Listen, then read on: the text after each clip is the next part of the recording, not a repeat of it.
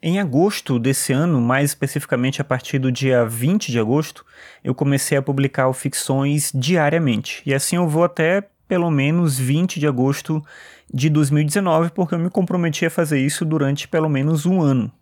Antes disso, eu nunca tinha buscado estatísticas detalhadas do podcast, até porque o Squarespace, que é a plataforma que eu uso para publicar ficções, só oferece estatísticas sobre o acesso ao site. Então, quantas pessoas acessam que página e que quanto tempo elas ficam nessas páginas, como é que elas chegaram até o site, traz esse tipo de estatística e também o número de assinantes de RSS.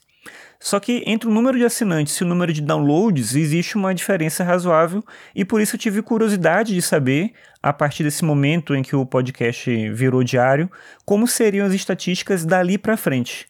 Eu pesquisei um pouco e eu descobri que tinha um serviço de estatísticas que eu conseguia colocar dentro do meu site. E aí eu podia saber, por exemplo, quantas pessoas faziam download de cada episódio, que é uma coisa que eu não tinha a menor ideia até então.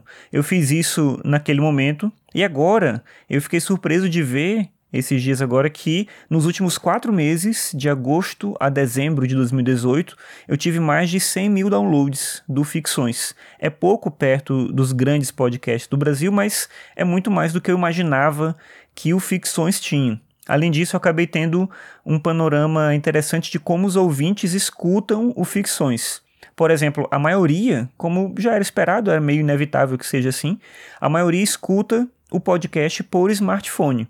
Mas há quem escute pela web e até mesmo com auxílio de assistente pessoal virtual. Quando apareceu esse termo, eu imaginei logo o Google Assistente, talvez o uso do Google Podcasts, alguma coisa nesse sentido. Foi o que, eu, o que me veio na cabeça na hora que eu vi esse termo aparecendo lá. Mas aí tem outras coisas também. Por exemplo, eu vi ali quais são os aplicativos mais usados. E para minha surpresa, o Castbox é o app mais usado pelos ouvintes do Ficções.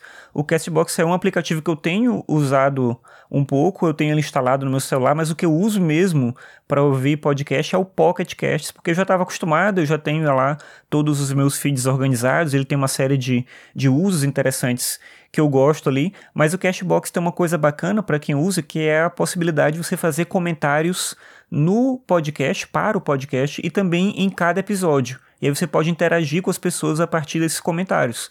Isso é uma coisa que a maior parte dos aplicativos de podcast não tem, na verdade, esse é o único que eu conheço que tem esse recurso, talvez tenha algum outro que utilize isso, eu não conheço. O Pocket Cast, por exemplo, não tem nada parecido com isso, então cada ouvinte fica ali isolado e o Castbox tem essa possibilidade de criar uma interação, meio que um senso de comunidade em relação às pessoas que escutam o podcast, que é uma coisa que eu acho bacana. Então, o Castbox é o app mais usado pelos ouvintes aqui do Ficções, seguido pelo aplicativo nativo da plataforma iOS. Então, iPhone iPad as pessoas utilizam ali o aplicativo podcast mesmo da, da Apple.